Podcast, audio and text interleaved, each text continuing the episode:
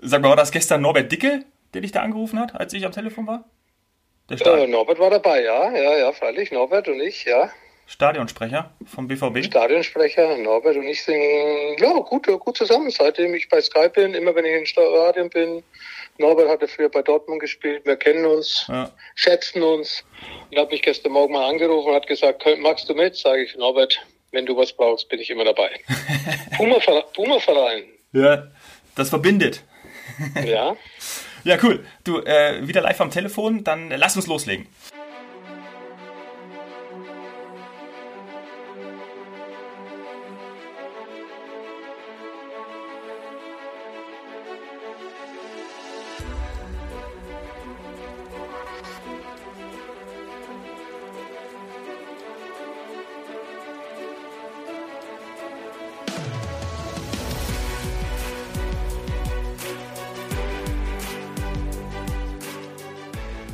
Herzlich willkommen zum Herz der Mannschaft, der Sky Sport Podcast. Hallo Lothar. Hallo Dominik. Mir ist zu Ohren gekommen, dass du dich jetzt ja auch täglich fit hältst. Wie machst du das? Wer hat dir das erzählt? Das hast du im TV erzählt, letzte Woche. Ach so, okay, du schaust so viel Fernsehen, aber da, äh, da erfährt man dann alles, was ich so äh, privat treibe. Also eins muss ich sagen, ähm, keiner möchte den Coronavirus. Ist, äh, wir leiden alle darunter. Ja. Wir hoffen, dass es so schnell wie möglich vorbei ist. Aber es hat auch zwei positive Seiten für mich. Erstens mal, ich habe mal seit 40 Jahren Wochenenden wieder mit der Familie. Das heißt, äh, speziell mhm. mit Milan äh, bin ich sehr viel unterwegs jetzt in dieser Corona-Zeit. Ähm, aber auch ich persönlich habe mehr Zeit, mich fit zu halten. Also tagtäglich äh, weil du schon angesprochen hast, äh, habe ich mein Programm vormittags eine Dreiviertelstunde bis eine Stunde Stabilisationstraining zu Hause und abends gehe ich meistens eine Stunde laufen auf der Margareteninsel. Das ist erlaubt hier. Die Leute halten auch wirklich äh, diszipliniert Abstand. Das muss man wirklich sagen hier in Ungarn, äh, dass die Leute da sehr viel Disziplin, mitbringen. Ich hätte das nicht gedacht. Auch im Supermarkt, äh, egal wo man die Einkaufsmöglichkeiten hat, äh, wirklich warten die Leute außen, warten geduldig außen und äh, das macht das Leben dann irgendwo auch für mich äh, sagen wir mal, sicherer vom Gefühl her, dass man eben auch weiß, dass man sich hier in einer äh, Stadt, in einem Land äh, bewegt, äh, das äh, wirklich äh, versucht, äh, diese Regeln, die die Regierung auferlegt haben, auch einzuhalten. Das, was ich dann teilweise in Deutschland sehe, Wochenmärkte bei 20, 22 Grad Sonnenschein dann dicht irgendwie nebeneinander zu liegen, das passiert hier nicht.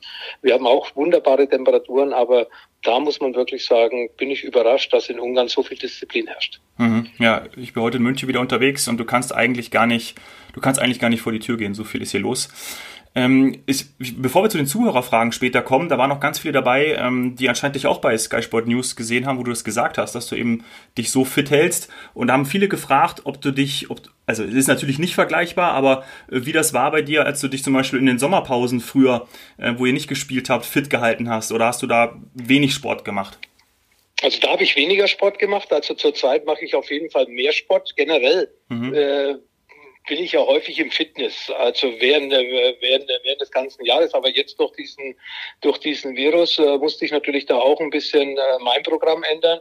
Ich glaube, ich habe 15 Jahre kein Stabilisationstraining mehr gemacht und äh, jetzt macht es mir Spaß. Ich äh, breite mich hier aus in der Wohnung äh, und äh, mache wirklich eine Dreiviertelstunde bis eine Stunde Stabilisationsübungen, äh, was ich lange nicht mehr gemacht habe, weil im Fitness arbeite ich mehr an Geräten, äh, bin ich mehr am Laufband. Jetzt bin ich jeden Abend eine Dreiviertelstunde bis eine Stunde an der frischen Luft, mache entweder lange Läufe über, über sieben, acht Kilometer, beziehungsweise heute habe ich mal was anderes gemacht, habe äh, mehr kürzere Läufe gemacht, immer so 100, 200 Meter Läufe und dann mhm. Pause dazwischen äh, und dann die nächsten Läufe. Also es ist äh, wirklich äh, spannend und wieder so ein bisschen auch äh, ja, in die Vergangenheit zurück, würde ich sagen. Auch was, äh, was diese Trainingseinheiten betrifft. Äh, eben kein Fitness, weil vor 30, 40 Jahren hatte man das nicht. Dann hat man eben versucht, sich anders äh, fit zu halten.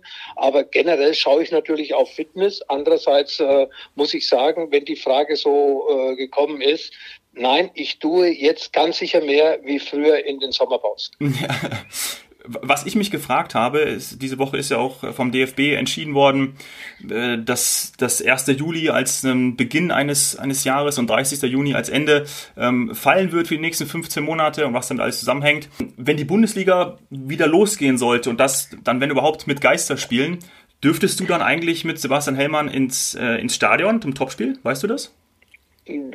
Ja, ich äh, lese ja, was äh, alles äh, erlaubt ist und mhm. äh, ich darf ja an meinem Arbeitsplatz wahrscheinlich meine Arbeit durchführen. Das heißt, ja. dass ich wahrscheinlich mit Sebastian Hellmann mit der vorgegebenen Distanz, wenn es Kai so plant, äh, bei den äh, Samstagabendspielen weiterhin als Topspiel dabei sein werde.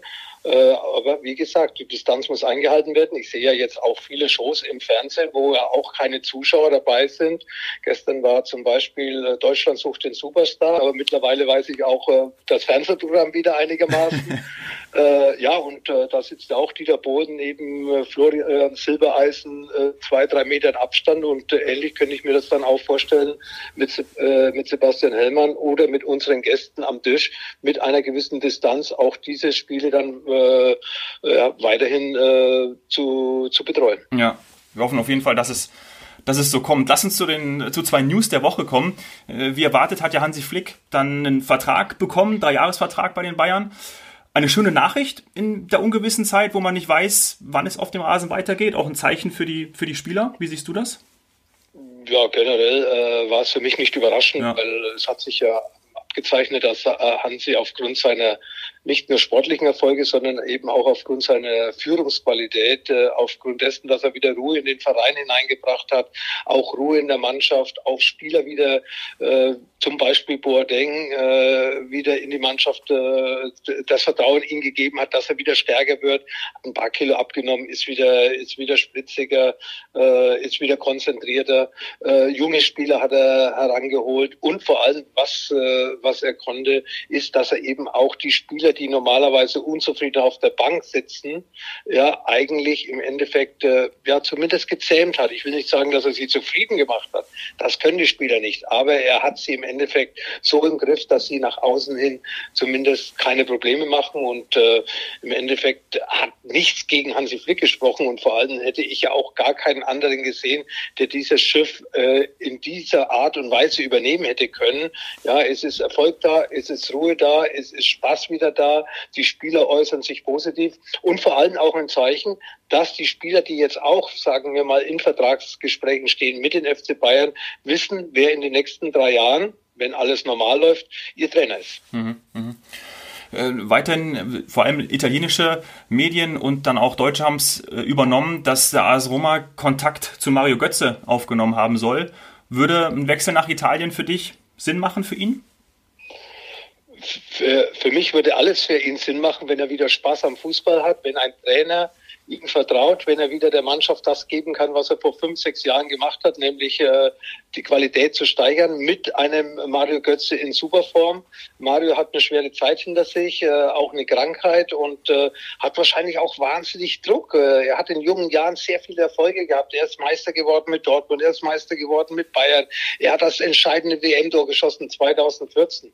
Ein junger Spieler muss das alles erstmal verkraften und äh, Mario war ja 2014, ich würde sagen, war er sechs Jahre zurück, war er vielleicht 21, 22 Jahre und äh, das war natürlich sehr viel auf einmal. Und äh, der Fußball hat sich auch geändert, Geschwindigkeit ist gefragt. Und äh, ich habe es immer gesagt, Mario ist ja kein Geschwindigkeitsspieler. Mario ist ein intelligenter Spieler, einer, der den Ball schnell laufen lässt, damit holt er die Geschwindigkeit rein, die er vielleicht mit seiner Geschwindigkeit nicht geben kann, also eins gegen eins. Mario wird da nicht jetzt unbedingt an seine Gegenspieler vorbeiflitzen wie Sancho, aber er hat andere Qualitäten.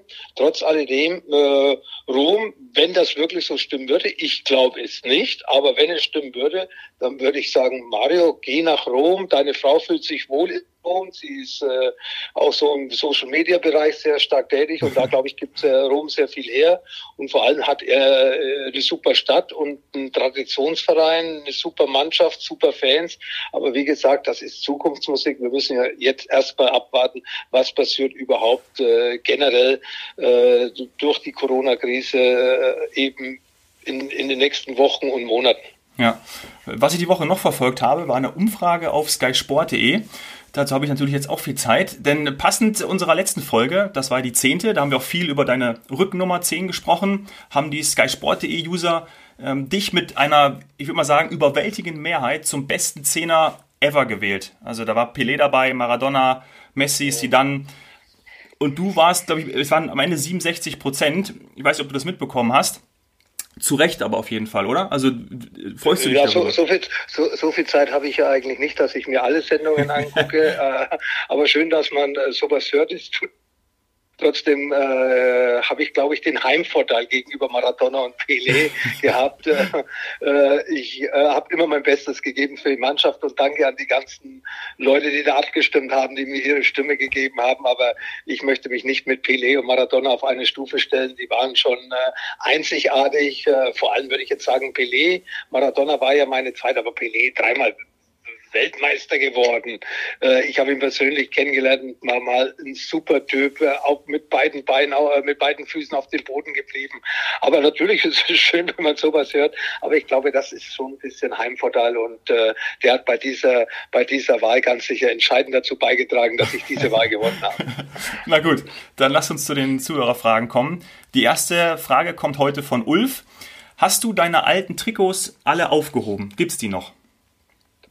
Es gibt einige noch, aber nicht alle, weil wenn ich alle aufgehoben hätte, dann wäre es ja sehr viele. Aber ich habe ein Trikot vom FC Herzogenaurach, ich habe ein Trikot vom Borussia Mönchengladbach. Das habe ich aber abgegeben nach München-Gladbach ins, äh, ins Fußballmuseum mhm. in München-Gladbach. Äh, das ist dort äh, zu sehen. Dann habe ich natürlich das Commodore-Trikot von Bayern München. Ich habe ein Obe-Trikot von Bayern München. Ich habe Trikots von Inter Mailand und ich habe vor allem Trikots von der Nationalmannschaft. Speziell vom Endspiel 1990 zwei Trikots, eins in der ersten Halbzeit, das ist getauscht worden mit Maradona. Dann habe ich noch ein zweites, das ist unterschrieben worden von allen Spielern und allen Trainern der deutschen Nationalmannschaft und ist bei mir zu Hause. Mhm. Hast du einen besonderen, manche haben ja einen besonderen Raum dafür. Hängt das bei dir an der Wand oder? Mm, ich habe es einrahmen lassen mhm. vor kurzem, weil äh, ich äh, habe jetzt keinen Raum. Ich habe so eine kleine Ecke, wo ich einige einige äh, Pokale, Weltfußballer, Weltsportler, Europas Fußballer, deutscher Fußballer, ja. FIFA 100 und so weiter und so fort stehen habe. Äh, ich habe aber einen Raum, wo ich noch ein paar Sachen habe. Da steht jetzt auch, äh, oder da ist auch äh, unter, in einem Rahmen unter Glas ist dieses Trikot von der Weltmeisterschaft 2000, äh, 1990 äh, eingerahmt. Mhm. Unten links äh, die ganzen Namen der Spieler, unten rechts nochmal ein Bild der ganzen Mannschaft, äh, die bei der Weltmeisterschaft 2000, äh, 1990 dabei war. Und äh, ja, das wird irgendwann einen Platz finden. Zurzeit habe ich nicht den richtigen Platz gefunden, aber es ist Standby und wird irgendwo und irgendwann mal dann irgendwo auch bei mir in privaten Räumlichkeiten an der Wand hängen. Die nächste Frage ist von Jonas. Mit wem konntest du am besten zusammenspielen? Hm. Ja, da fällt mir immer Andreas Bremer ein, ja. Mhm. Äh, Andi Brehm und ich, äh, wir haben äh, bei Bayern München haben wir uns, ach eigentlich haben wir uns kennengelernt in der U21-Nationalmannschaft. Da war er irgendwie in Kaiserslautern oder sonst irgendwo oder Saarbrücken, glaube ich, hat er da noch gespielt. Keine Ahnung so.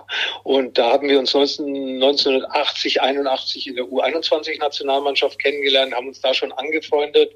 Äh, ja, dann äh, hat man fünf, sechs Jahre gebraucht, bis er dann zu Bayern München gekommen ist, ich glaube 1986 wo wir dann äh, bei Bayern München zwei Jahre zusammengespielt haben und dann gemeinsam zu Inter Mailand gegangen sind.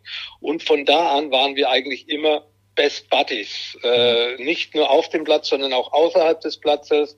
Wir haben auch schöne Abende gehabt, vor allem nach Siegen haben wir häufig gefeiert miteinander, sind italienischer Meister geworden, haben äh, damals war es ja üblich, dass, äh, dass die Spieler kein Einzelzimmer hatten, sondern Doppelzimmer. Ich war mit Andi sowohl bei Inter Mailand als auch in dieser Zeit bei der Nationalmannschaft auf einem Zimmer gelegen. Also äh, ja, teilweise haben wir mehr Zeit miteinander verbracht wie mit unseren eigenen Ehefrauen und von dieser Seite her äh, kann ich sagen, dass ich mich mit Andi auch nicht nur außerhalb des Platzes, sondern vor allem auf dem Platz blind verstanden habe. Wir haben uns auch immer irgendwie gesucht. Mhm. Und das Schlimme war oder das Schöne war, wir haben uns auch immer wieder gefunden, nicht nur gesucht, wir haben uns gefunden. Also viele Vorlagen von Andi konnte ich verwerten und Andi konnte viele seiner Flanken nach langen Bällen von mir von der halbrechten Seite nach links. Ich wusste immer, er steht da. Ich habe gar nicht geschaut, ich wusste, wo er steht. Und äh, so war das eigentlich wirklich ein blindes Verständnis wie früher oder vor uns Manfred Kalz mit Horst Rubisch beim Hamburger SV, Kalz Bananenflanken, Rubisch Kopfball, Tor und sowas bei Andi und bei mir ähnlicher, nur über die linke Seite. Mhm. Über die Zeit in Italien sprechen wir dann gleich nochmal. Äh, die nächste Frage ist von Tim. Was war deine schlimmste Verletzung? Ja, jede Verletzung ist schlimm. Äh, ich hatte ja insgesamt elf oder zwölf Operationen in meiner Karriere. Ui, ja.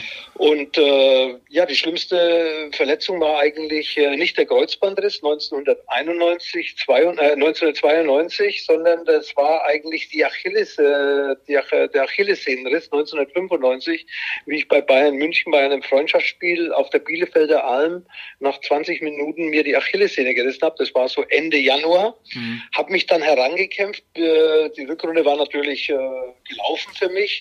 Äh, Wäre aber zum Schluss, wäre ich noch mal ganz knapp dran. Trapattoni wollte mich einwechseln in einen ganz wichtigen Spieler. Dann sage ich Giovanni, nein, nein, ich spiele nicht, weil wenn ich jetzt da reinkomme und irgendetwas mache, weil ich vier Monate keine Spielpraxis habe und davon profitiert dann der andere Verein, das wäre in dem Fall, glaube ich, Werder Bremen gewesen, ist es beim letzten Spieltag um die Meisterschaft gegangen. Wir zu Hause gegen Werder Bremen, wir hatten eigentlich nichts mit Bayern mit der Meisterschaft zu tun konnten aber Dortmund zum Meister machen, wenn wir gegen Werder Bremen gewinnen. Und es war 2 zu 1 gestanden. Und Giovanni sagt zu mir, lauf dich warm. Ich war auf der Ersatzbank gesessen und sage, ja, ich laufe mich warm, aber ich gehe nicht rein, weil wenn ich dann hier Fehler mache, dann heißt es ja, Lothar hat die, Mann, äh, die Meisterschaft entschieden, möglicherweise für Bremen und gegen Dortmund. Also da habe ich mich dann zurückgehalten.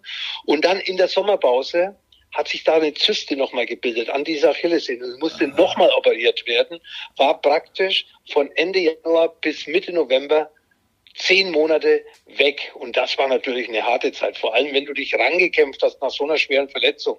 Mannschaftstraining, schon wieder auf der Ersatzbank. Eigentlich, der Trainer wollte dich bringen. Und zwei, drei Wochen später erfährst du, dass sich da eine Zyste gebildet hat. Und dann musste das alles nochmal aufgeschnitten werden, ausgeschabt werden. Und äh, ja, habe nochmal dann vier, fünf Monate gebraucht, bis ich äh, dann im November nach äh, gut zehn Monaten mein Comeback gehabt habe. Mhm. Wie hast du es dann geschafft in dieser Zeit? Positiv zu bleiben, also dich immer wieder zu motivieren? Also wie, wie, wie ja, ich hatte ja drei Jahre vorher auch diese, diesen Kreuzbandriss, ja. wo ich nach äh, knapp fünf Monaten schon wieder gespielt habe und äh, ähm, ich äh, konnte dann mit so einer Verletzung umgehen ja, natürlich brutal. Immer wieder eine Überwindung gekostet, in den Fitnessraum zu gehen. Die Spieler unten lachen miteinander. Die, die, die spielen außen auf dem Platz miteinander, gegeneinander, haben immer Competition und du hängst im Kraftraum ab mit einem Physiotherapeuten und quälst dich da an Geräten und äh, ja, du weißt, du musst es machen, um irgendwie dran zu bleiben, ja. aber du weißt ja gar nicht, wird es überhaupt wieder. Ich war 34 Jahre alt und äh, ja, ich glaube, die Verletzung drei Jahre vorher hat mir schon geholfen, dass ich äh, gesehen habe, es ist alles möglich, wenn man was erreichen will. Und äh, ich habe nach knapp fünf Monaten 1992 nach einem Kreuzbandriss wieder gespielt. Das, äh, das äh, würden viele Spieler heute, heute äh, gerne unterschreiben, wenn sie nach so einer kurzen Zeit dann wieder spielen könnten und vor allem auch bis heute. Und da klopfe ich dreimal auf Holz, auch wenn ich jetzt kein Holz neben mir habe, äh, dass ich nach solch schweren Verletzungen nicht nur zurückgekommen bin, sondern auch bis heute durch die Verletzungen keine Probleme habe. Also es ist nichts hängen geblieben und äh, da muss ich schon äh, Gott dafür danken und sagen, da habe ich richtig Glück gehabt, dass ich nach diesen Verletzungen so gut wieder zurückgekommen bin und vor allem, dass nichts hängen geblieben ist. Ja, ja, sehr gut. Daniel hat noch eine Nachfrage zur letzten Folge. Da haben wir über deinen Wechsel von Gladbach nach München gesprochen. Und Daniels Frage ist, ob noch andere Vereine für dich in Frage gekommen wären und die Angebote unterbreitet haben. Ja, ich habe es, glaube ich, schon erzählt, jetzt, äh, letzte, letzte Woche bei, der, bei dieser Frage Wechsel München-Gladbach bei München. FC Köln war ganz ernsthaft interessiert. Äh, Thielen und Hannes Löhr, der damals Trainer war, wollten mich unbedingt haben. Mhm. Äh, sie hatten, äh, ich habe es ja damals gesagt, äh, München hat nicht mehr Geld geboten wie München-Gladbach zum Schluss, aber Köln hatte weniger Geld geboten. Und dann wusste ich auch nicht, was ist mit Köln. Köln, gute Mannschaft damals. Toni Schumacher, Gerd Strack, Paul Steiner, Bierlit Barski, Klaus Allofs, äh, äh, Stefan Engels. Also wirklich eine tolle Mannschaft äh, gehabt, die auch immer oben mitgespielt hat. Aber ja, ich wusste nicht, ob ich da das das, was ich gesagt habe, was mich eigentlich dazu getrieben hat, äh, bei Bayern München zu unterschreiben, nämlich Titel zu holen. Und äh, ja. Köln war ein ganz heißer Kandidat, aber ich habe mich dann von drei tollen Vereinen, von drei guten Vereinen, von drei guten Mannschaften eben doch für den FC Bayern entschieden. Mhm, mh. Ja, dann ist die Frage auch beantwortet und äh, vielen Dank wieder mal für eure, für eure ganzen Einsendung. Wir haben ja letzte Woche schon versprochen und äh, dass es heute weitergeht. Wir sind jetzt angekommen äh, und sprechen heute darüber, über deine Zeit in Italien. Ja, vielleicht vorab, wie wir auch letztes Mal über den Wechsel gesprochen haben, wie kam jetzt hier der Wechsel zu, ähm, zu Inter zustande, also von Bayern dann? Ich glaube, ich habe es vor ein paar Wochen schon mal gesagt, 86 die Weltmeisterschaft war so ein bisschen der Sprung für mich, mich international, sagen wir mal, auf die Bühne zu begeben. Äh, von 86 waren vier, fünf italienische Topvereine hinter mir her. Der AC Mailand, Juventus Turin, äh, SSC Neapel, und ich glaube, es war sogar AS Rom. Mhm. Aber speziell immer wieder in der Mailand. Mhm. In der Mailand, in der Mailand, in der Mailand. In der Mailand hat sich 86 um mich bemüht, hat sich 87 bemüht. Und Giovanni Trapattoni hat eigentlich nie losgelassen. Also in der Mailand war eigentlich immer so ein bisschen in Kontakt gestanden mit mir, wenn man von Kontakt sprechen kann, wenn man jedes Dreivierteljahr einmal telefoniert oder angefragt wird oder irgendwie kontaktiert wird. Und äh, Giovanni Trapattoni hat mich zweimal in München besucht, äh, bei mir zu Hause, äh, in Sollen damals, 87 war das, mhm. und äh, hat immer wieder ja, mich nicht gedrängt, aber um, um mich gekämpft, würde ich sagen. Kommt zu uns, kommt zu Inter Mailand und so weiter. Und äh, ja, Inter Mailand hat ja auch einige deutsche Spieler in dieser Zeit schon äh, vor mir gehabt. Karl-Heinz Rummenigge hat dort gespielt, äh, Hansi Müller hat dort gespielt. Und so war Inter Mailand natürlich auch im Kopf hier äh, so ein bisschen na, deutsch orientiert, würde ich sagen. Und äh, Bayern München, damals 87 Jupp Heynckes geholt als Trainer, äh, ist nicht äh, alles so sportlich gelaufen, wie man es wollte. Und äh, Bayern München hatte dann auch äh, irgendwo, erstens mal habe ich in Bayern, mit Bayern München einen Vertrag gehabt, wo ich eine Ausstiegsklausel gehabt habe und konnte also, also den Verein verlassen.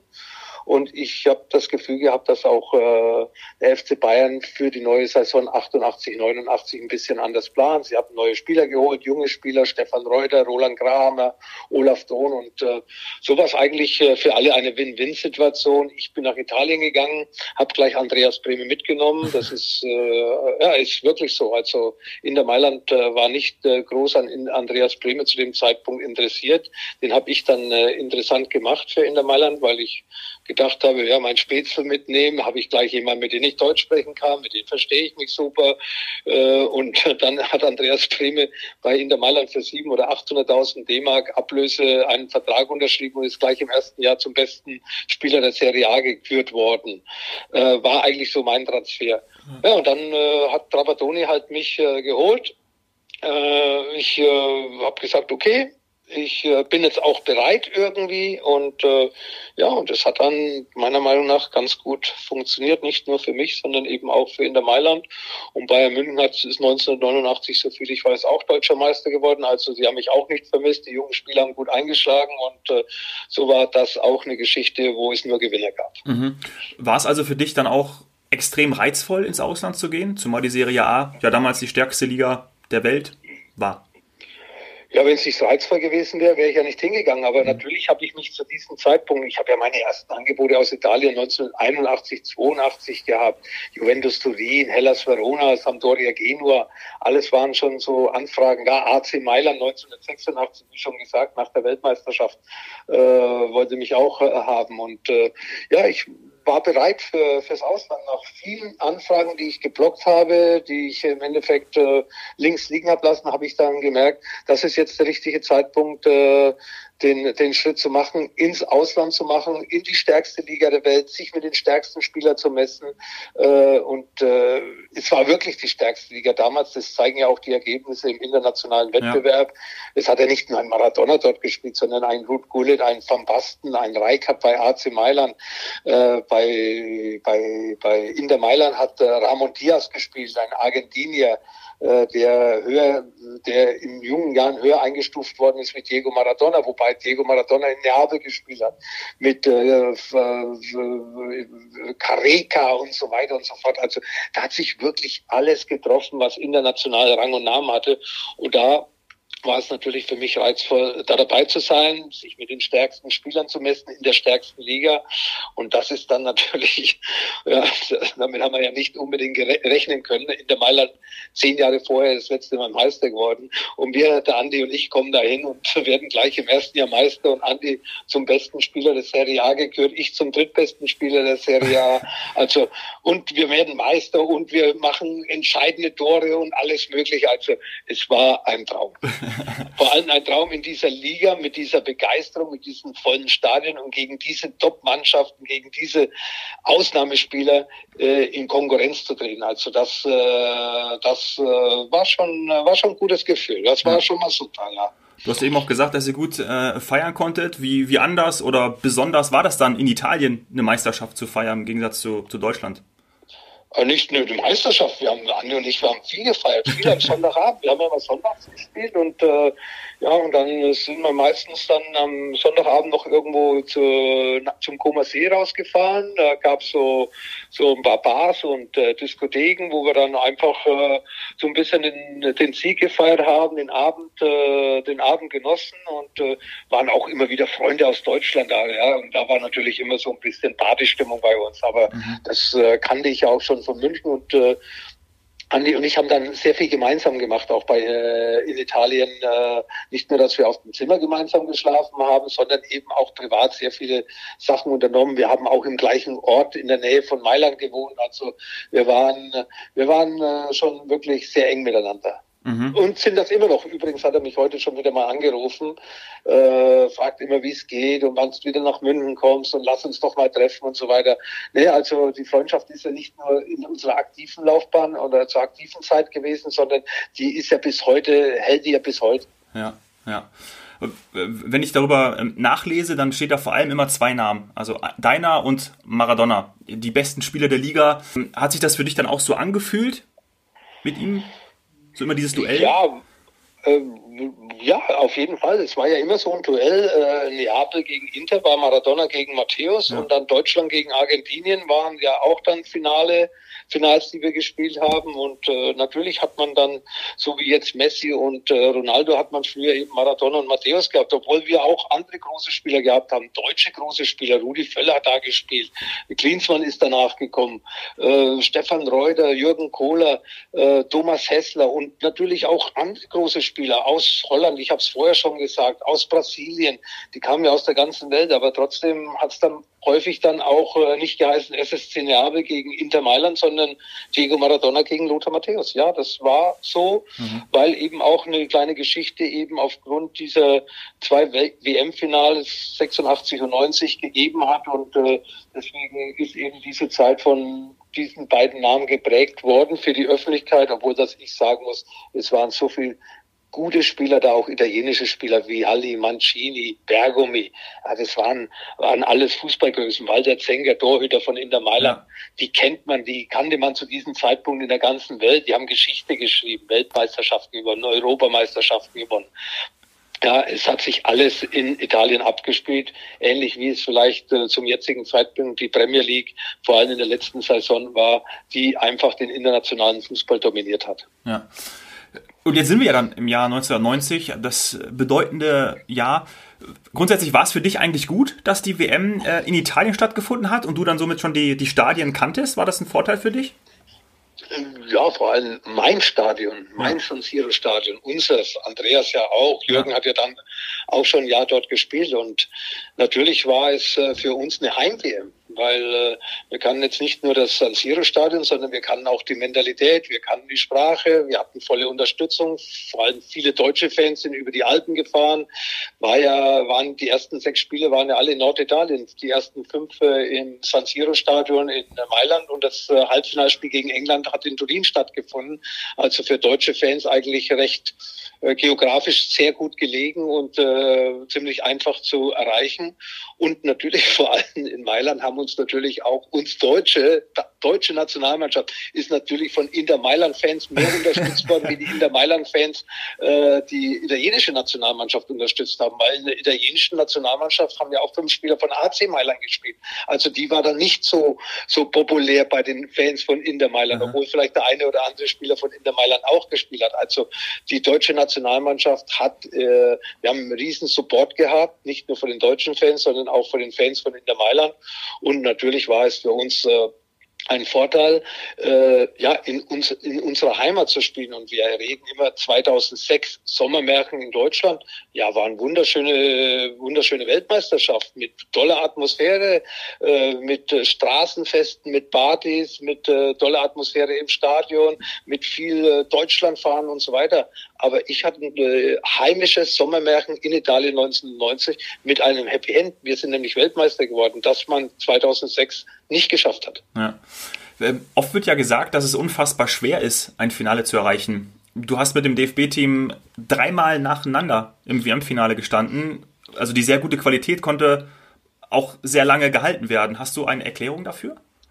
Ähm, ja, 82 war ich ja so ein bisschen das fünfte Rad am Wagen. Da habe ich äh, nichts dazu beitragen können, ja. dass äh, wir da ins Endspiel gekommen sind. Da war ich, bin ich zweimal als äh, äh, Ersatzspieler ins, äh, in, ins Spiel gekommen.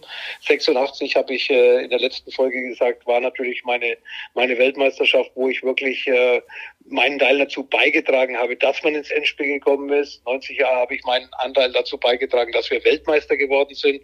Und natürlich war es trotz vieler Spielerwechsel hatten wir doch eine, nicht nur eine Generation, sondern vielleicht schon zwei Generationen, wo man sagt, die haben so ein bisschen Geschichte geschrieben, weil vorher ein Schumacher, ein Rummenigge, ein Breitner, ein Karls, die da, die Alten waren, auch ein Karl-Heinz Förster und Peter Briegel und 1990 waren es so die Jungen von zehn Jahre zuvor haben sich eben entwickelt, auch vielleicht durch Hilfe, dass wir mit solchen großen Spielern wie Rummenigge Breitner oder, oder Manfred Karls oder Toni Schumacher zusammenspielen konnten. Und dann waren es eben vielleicht die Völlers oder die Bremes oder die Klinsmann oder die Litbarskis oder, oder, oder, oder, oder die Buchwalz und so weiter und so fort, die dann im Endeffekt dann äh, ihre eigene Geschichte geschrieben haben. Mhm.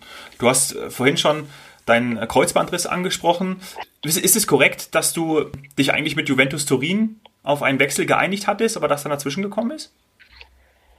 Nee, das stimmt nicht. Das ah, okay. stimmt nicht. Nee, mit Juventus Turin nicht. Äh, es war zwei Jahre später nochmal der AS Rom mhm. im Gespräch. Äh, äh, war im März 1994 äh, äh, habe ich, hab ich äh, zumindest einen Anruf eine Anfrage des AS Rom gehabt, ob ich wieder nach Italien zurückgehe. Mein Vertrag bei Bayern München, mein erster Vertrag, nachdem ich das zurückgekommen bin aus Italien, ist gelaufen von 92 bis 94 bei Bayern München. Also wäre mein Vertrag zu Ende gewesen und ich habe wirklich überlegt, ob ich äh, nochmal die Herausforderung annehmen sollte, äh, nach Rom zu gehen, weil wie ich gegangen bin, äh, hat mich in der Mailand im Stich gelassen, würde ich sagen. Mhm. In der Mailand hat sich in dieser Zeit, äh, äh, sagen wir mal, nicht so verhalten, wie man das als Spieler sich gerne wünscht, äh, wie es die Spieler gerade beim FC Bayern immer spüren. Manuel Neuer sieben, acht Monate verletzt, aber trotzdem der Verein steht in Kontakt mit dir, er kümmert sich um dich, äh, äh, er, er, er, er, er bietet dir einen längeren Vertrag an. Bei Inter Mailand hat sich eigentlich gar keiner mehr um mich gekümmert nach diesem Kreuzbandriss. Und äh, dann habe ich 1994 wirklich nochmal überlegt, ähm, ja, vielleicht auch der Inter Mailand ist zu zeigen, dass es ein Fehler war, zwei Jahre vorher mich gehen zu lassen, weil ich habe ja 94 eine Riesensaison bei Bayern München gespielt, sind deutscher Meister geworden, äh, äh mit, äh, mit äh, mit, äh, mit äh, Franz Beckenbauer als, äh, als Trainer. Mhm. Und äh, ja, da hatte ich nochmal den Gedanken, vielleicht nach Italien zurückzugehen, habe aber den verworfen und hatte dann noch anschließend sechs tolle Jahre beim FC Bayern. Mhm. Das heißt, du hast dich dann während deines Kreuzbandrisses, glaube ich, auch in den USA, ähm, glaube ich richtig, oder? Äh, an deinem Comeback gearbeitet und dann eben wahrscheinlich hat sich dann äh, Franz Beckenbauer um dich bemüht, dass du dann wieder zurück nach München gehst, oder wie, wie war die Zeit? 1992? Ja. Äh, war, ich, nee, nee, nee, in den USA bin ich operiert worden. Äh, äh, fit, ge, fit gemacht habe ich mich eigentlich selbst äh, 1992 im Sommer, drei, vier Monate, mein eigenes Programm in Absprache mit Dr. Müller-Wohlfahrt, äh, der, der mich ja damals betreut hat. Okay. Äh, immer in engen Kontakt gestanden und äh, habe äh, mein Programm zu Hause bei mir in der, in der Garage, habe ich einen Fitnessraum eingerichtet. Ich habe mir alle Geräte besorgt, mhm. habe unten einen Fußballplatz gehabt in dem Dorf, wo ich gewohnt habe, einen toller Rasenplatz mit allen Möglichkeiten und habe im Endeffekt äh, mit Abstimmung äh, äh, Müller-Wohlfahrt, ich wiederhole mich, äh, habe ich eigentlich mein ganzes Programm alleine durchgezogen. Also mhm. ohne Physiotherapeut, ohne Trainer, ohne Aufsicht, sondern für mich alleine. Und äh, ja, darauf ja. bin ich stolz, dass ich das geschafft habe, weil im Endeffekt in der Mailand, wie gesagt, hatte natürlich ja. auch auf der, aufgrund der Vertragsgestaltung gar nicht unbedingt das Recht, äh, mit mir, mir reinzureden, weil ich hatte eine freie Arztwahl und ich habe mich mit Müller Wohlfahrt immer wieder ausgetauscht, bin jede 10, 14 Tage nach München geflogen, habe mich untersuchen lassen und so weiter und so fort. Und dann haben wir eigentlich äh, ja so festgelegt, äh, so festgelegt, wie wir weiterarbeiten, wie die Steigerung ist, wie stark ich mehr belasten leisten kann und so weiter und so fort. Und äh, ja, das hat dann eigentlich sehr, sehr gut geklappt. Und äh, ja, dann kam der Ball dazu irgendwann in den letzten Wochen. Dann hatte ich zwei Leute gefunden in dem Dorf, die in dem Verein gespielt haben, die mit mir Passübungen gemacht haben, die mit mir lange Bälle gespielt haben, wo ich dann meine Dribblings gemacht habe. Dann haben wir mal einen Torwart dazu genommen von diesem Dorfverein, wo ich dann ein bisschen aufs Tor schießen konnte oder ein paar Flanken schlagen konnte. Und so ist es eigentlich immer mehr und mehr und mehr geworden. Und dann nach vier Monaten war ich eigentlich bereit, äh, äh, am Mannschaftstraining teilzunehmen. Mhm. Aber ich wollte ja weg von Inter Mailand, weil Inter Mailand hat ja mit mir nicht mehr gerechnet. Ja. Und dann kam eben die Geschichte äh, über Franz Beckenbauer zu Bayern München, äh, ja oder nein. Ich hätte noch einen Jahrvertrag gehabt bei Inter Mailand und dann war Bayern München eben bereit, äh, so äh, knapp fünf Millionen äh, Ablösesumme zu bezahlen und dann kam eben es zu diesem Wechsel zu Bayern München zurück. Mhm. Also liegen zwischen dem dem Garagentraining, dem wieder fit machen und dem heutigen ähm, Stabilisationstraining 28 Jahre, um das mal so zusammenzufassen. Ja, hast du schnell gerechnet. Finde ich gut, dass jemand noch äh, mit Zahlen umgehen kann. Die meisten können es ja nicht mehr, haben ja alle ihren Taschenrechner, ihren Computer oder ihr iPhone, aber es ist äh, so knapp 28 Jahre her, wo, ja, ich im April, am 11. oder 12. April habe ich mich mhm. äh, damals verletzt, Kreuzbandriss, Heimspiel in der Mailand gegen Parma und bin dann, äh, ja, so fünf Monate knapp ausgefallen und, äh, mhm. ja, liegen knapp 28 Jahre zurück. Voll, mhm. voll gut gerechnet, Dominik. Hast du da sofort gemerkt, dass es so eine schwere Verletzung war? Also ich meine, ich habe mal den linken, den linken Knöchel äh, gebrochen ja. gehabt und äh, habe es erst gar nicht, gar nicht gemerkt. Wie ist es beim Kreuzbandriss gewesen? Also ich wusste sofort, dass was kaputt okay. ist. Ich wusste natürlich nicht, was äh, dass es ein Kreuzband ist, weil mhm. äh, ich hatte diese Verletzung vorher nicht. Äh, vorher hatte ich ein paar, paar Verletzungen, mal eine Meniskusverletzung, mal ein Innenbandriss, aber Kreuzband ist nicht. Aber ich wusste auf jeden Fall, dass da was gerissen ist und äh, wie gesagt, zum Glück auch nur äh, das äh, vordere Kreuzband und nicht noch Meniskus oder sonst irgendwas dabei oder Innenbänder, was äh, heutzutage ja so gang und gäbe ist, dass man so ein bisschen fast einen Totalschaden im Knie hat. Und ja, äh, Glück im Unglück und äh, gute, guten Professor, der mich operiert hat. Da war ich in Amerika, das hast du vielleicht vorher ein bisschen zu verwechseln, mhm. dass ich mich dann operieren habe lassen in Amerika bei Professor Stateman in Vail in Colorado wo auch äh, vorher schon andere Sportler sich operieren haben lassen. Marc Girardelli war kurz vorher dort, Raimund Aumann, der Torhüter von Bayern München, hat sich dort operieren lassen. Und da habe ich mit denen natürlich auch telefoniert, was mich da erwartet. Und äh, Müller-Wohlfahrt hat sehr gute Erfahrungen mit äh, dem Professor äh, gesammelt und deswegen war es eigentlich im Endeffekt äh, eine klare Entscheidung, dass ich äh, mich in Amerika behandeln habe lassen. Bin dann acht Tage drüben geblieben in Amerika, äh, habe eigentlich nach der Operation einen Tag später schon mit Fahrradfahren begonnen. Also unglaublich war war in Deutschland wahrscheinlich nicht möglich zu diesem Zeitpunkt. Also man war ein bisschen weiter in Amerika Und äh, so habe ich äh, dann auch schon für die nächsten Wochen ein Programm aus Amerika mit nach Europa gebracht, wo ich mich dann im Endeffekt Schritt für Schritt wieder so herantaste, dass es irgendwann nach ein paar Monaten wieder klappen würde. Mhm. Cool. Und ich würde sagen, darüber sprechen wir dann äh, nächste Woche, über dein zweites Engagement bei den Bayern. Und da finde ich es auch spannend zu erfahren, wie dann der Wechsel auf die Libero-Position, auf diese legendäre Libero-Position äh, funktioniert hat. Ähm, Gibt ja heutzutage auch gar nicht mehr. Ich glaube, darüber könnten wir auch mal sprechen. Ja, Dominik, doch, doch, doch, doch, ja. doch, doch, doch. Also, also, wir waren, wir waren doch diejenigen, die die Dreierkette erfunden haben damals. Also es ist doch gar nichts passiert. Es war 1992, wie ich da nach München gekommen bin. Matthias Sammer hat das mit Jürgen Kohler und Julio Cäsar in Dortmund gespielt. Olaf Dohn hat es auf Schalke gespielt. Ich habe es dann bei Bayern oder wir haben es alle in der Nationalmannschaft mhm. gespielt. Es war eine Dreierkette mit einer zentral, mit einem zentralen Spieler. Ich habe ja nicht Libero gespielt wie Franz Beckenbauer Zuschauer 20 Meter hinter der Abwehr, nee. sondern ich war, du warst im Endeffekt in einer Dreierkette, entweder davor oder dahinter auch spielen das heute Bundesligamannschaften, ja, äh, international wird so gespielt. Also du hast eine Dreierkette, wo der Zentrale im Endeffekt so ein bisschen die Führung hat in dieser Dreierkette. Ja, ja. Und außen hast du zwei Verteidiger gehabt mit Lissa Rassou auf der linken und Hassan Salihamidzic auf der rechten, die dann marschiert sind nach vorne und auch ihre Möglichkeiten genutzt haben, nach vorne sich einzuschalten, weil hinten warst du mit einer Dreierkette gestartet. Es war kein Libero, es war eine Dreierkette, Modern, okay. modern, modern, wobei sich alles, und das habe ich gerade schon gesagt, Matthias Sammer, Olaf Dohn, Lothar Matthäus, alle drei Spieler sind aus dem Mittelfeld eigentlich gekommen, mhm. in diese Dreierkette zentral im, in, und um im Endeffekt das Spiel aufzubauen. Also das war kein Libero. Libero habe ich nie gespielt in meinem Leben. Das war eine moderne Dreierkette mit einem zentralen Spieler, der im Endeffekt seine Abwehr unterstützt hat oder ja. wenn es nötig war, den Angriff angekurbelt hat, die Spielideen gebracht, mit, mit sich äh, mit ins Mittelfeld sich eingeschaltet hat.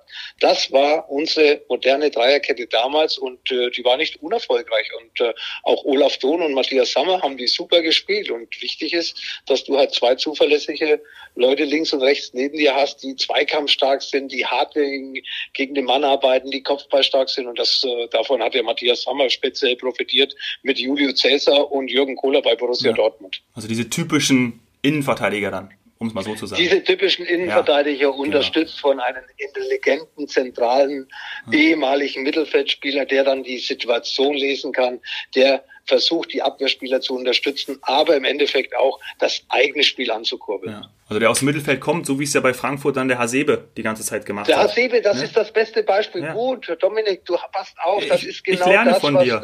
Ja, nein, genau dieser Hasebe, der erinnert mich an die, an die Spieler, die ich jetzt gerade genannt habe.